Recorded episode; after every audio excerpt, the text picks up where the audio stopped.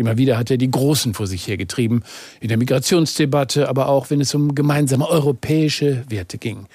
Heute ist er beim EU-Außenministerrat zum letzten Mal dabei, denn seine Partei wird in der neuen Regierung in Luxemburg nicht mehr mitmachen.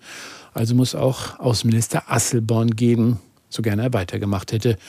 Ein Mann, den vor allem die Deutschen als Europapolitiker mit Herzblut gekannt haben, weil er sich traute, vieles zu sagen, was die Großen eben nicht sagten.